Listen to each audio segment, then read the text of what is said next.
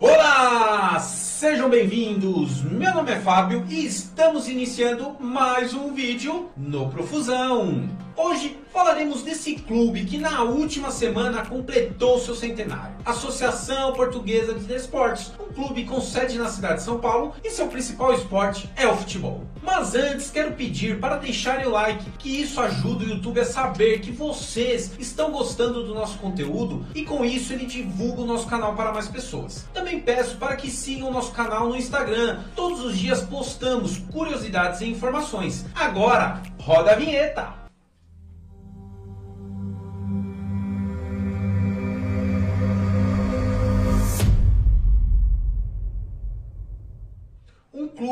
Clube fundado em 14 de agosto de 1920 por membros da comunidade portuguesa com suas cores em vermelho e verde, em alusão à bandeira nacional de Portugal. A portuguesa surgiu da fusão de cinco sociedades lusitanas já existentes. Lusíadas Futebol Clube, Associação 5 de Outubro, Esporte Clube Lusitano, Associação Atlético Marquês de Pombal e Portugal Marinhense. O pedido de filiação da portuguesa para a Associação Paulista de Esportes Atléticos, a APEA, foi deferido no dia 2 de setembro de 1920, mas como não havia mais tempo para inscrição no campeonato daquele ano, a portuguesa fundiu-se ao Mackenzie, já inscrito, e participaram juntos do campeonato de 1920. Associação Atlética Mackenzie College foi o primeiro clube de futebol brasileiro para brasileiros. Fundada em 1898 por estudantes do Mackenzie College, era formada apenas por alunos do colégio. A portuguesa Mackenzie disputou campeonatos pela APEA até 1922. Em 1923, a Associação Portuguesa de Esportes desligou-se do parceiro e passou a disputar jogos em sua antiga denominação.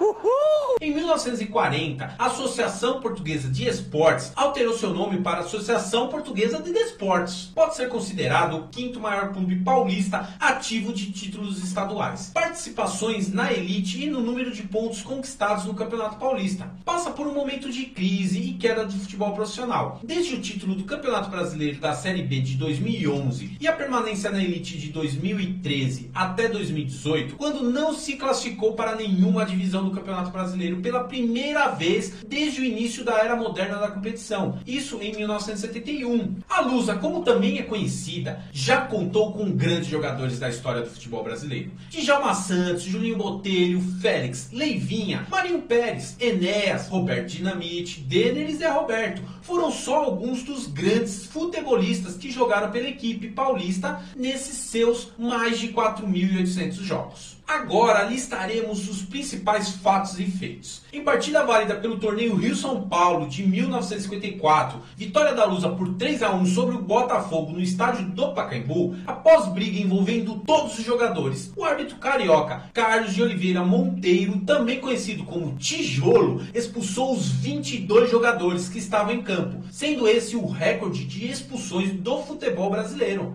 A maior goleada da portuguesa? Não não foi o 7 a 2 do São Paulo em setembro de 98. é, tá bom. Sua maior goleada da história aconteceu longe da torcida. Foi na Bolívia, no dia 2 de fevereiro de 1970. E o adversário era o Ferroviário, da cidade de Oruro. O time da Lusa, com sua reputação de trifita azul, acabou fazendo uma média de 3 gols para cada mil metros de altitude de Oruro. O jogo terminou 12 a 0. Gols de Milano, Basílio, Ratinho, Leivinha, Ulisses, Elcio, Luiz Américo, Rodrigues e Tatá. Nenhum jogador do elenco rubro-verde poderia reclamar do técnico Aimoré Moreira, pois todos aqueles que viajaram jogaram a partida. Sabiam que Rivelino jogou na portuguesa? É verdade que ele atuou menos de um tempo inteiro com a camisa da Lusa, mas foi o suficiente para registrar de forma marcante sua passagem pela Lusa. Ele vestiu o manto rubro-verde por apenas 40 minutos, num jogo contra o Zel Jesnikar da Bósnia e Herzegovina, no dia 6 de janeiro de 1972, na época da inauguração do Canindé. A portuguesa venceu o time da antiga Iugoslávia por 2 a 0. Por incrível que pareça, Rivelino fez um dos gols da vitória com o pé direito, fato raro da carreira do jogador, seja com a camisa da seleção brasileira, do Corinthians ou do Fluminense, já que a canhota era o seu pé bom. Um acordo entre a Luz e o Corinthians naquele ano permitiu que o atleta participasse somente desse jogo, um dos que marcaram uma série de amistosos internacionais que ocorreram para celebrar a abertura do estádio. Maradona na Lusa. Muito antes de destilar sua genialidade nos campos do mundo afora, Diego Armando Maradona esteve perto de ser jogador da portuguesa. Isso mesmo, em 1975, Diego Armando Maradona foi oferecido por seu empresário, Juan Figuer, por 300 mil dólares. A diretoria da Lusa não quis, pois na época o jogador ainda era um jovem menino de 15 anos.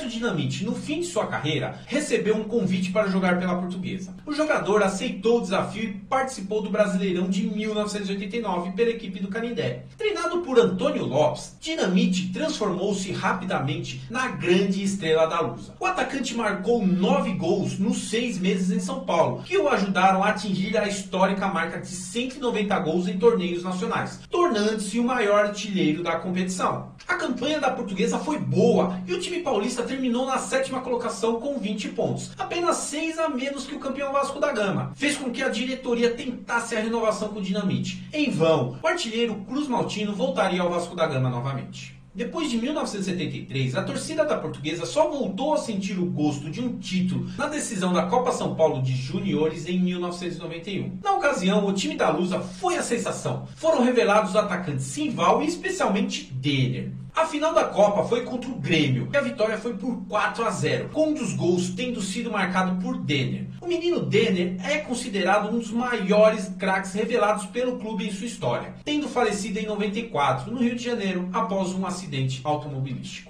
o velho lobo Zagalo na portuguesa. Essa é a notícia que pegou todos de surpresa. Zagalo é o novo técnico da portuguesa. Foi a manchete em vários veículos de comunicação, inclusive internacionais. O ano é 1999, um ano após a Copa da França, onde Zagalo foi o técnico da nossa seleção. A Lusa parecia estar reencontrando o caminho da grandeza. Pois não era para menos, nas quatro temporadas anteriores, a equipe havia feito campanhas excelentes, chegando à final do Campeonato Brasileiro De 96 e sendo eliminada na semifinal do Campeonato Paulista de 98, após a arbitragem desastrosa do argentino Javier Castrilli na partida contra o Corinthians. Ao assumir o comando técnico da Lusa, Zagallo também chegava pela primeira vez a um clube de São Paulo. Na bagagem ele trazia um currículo respeitável, o de maior vencedor pela seleção brasileira. Ele esteve presente em quatro conquistas de mundiais, 58 e 62 como jogador, em 70 como técnico, em 94 como coordenador técnico. O velho Lobo, como já mencionamos, também esteve presente na Copa de 98, quando o Brasil foi vice-campeão.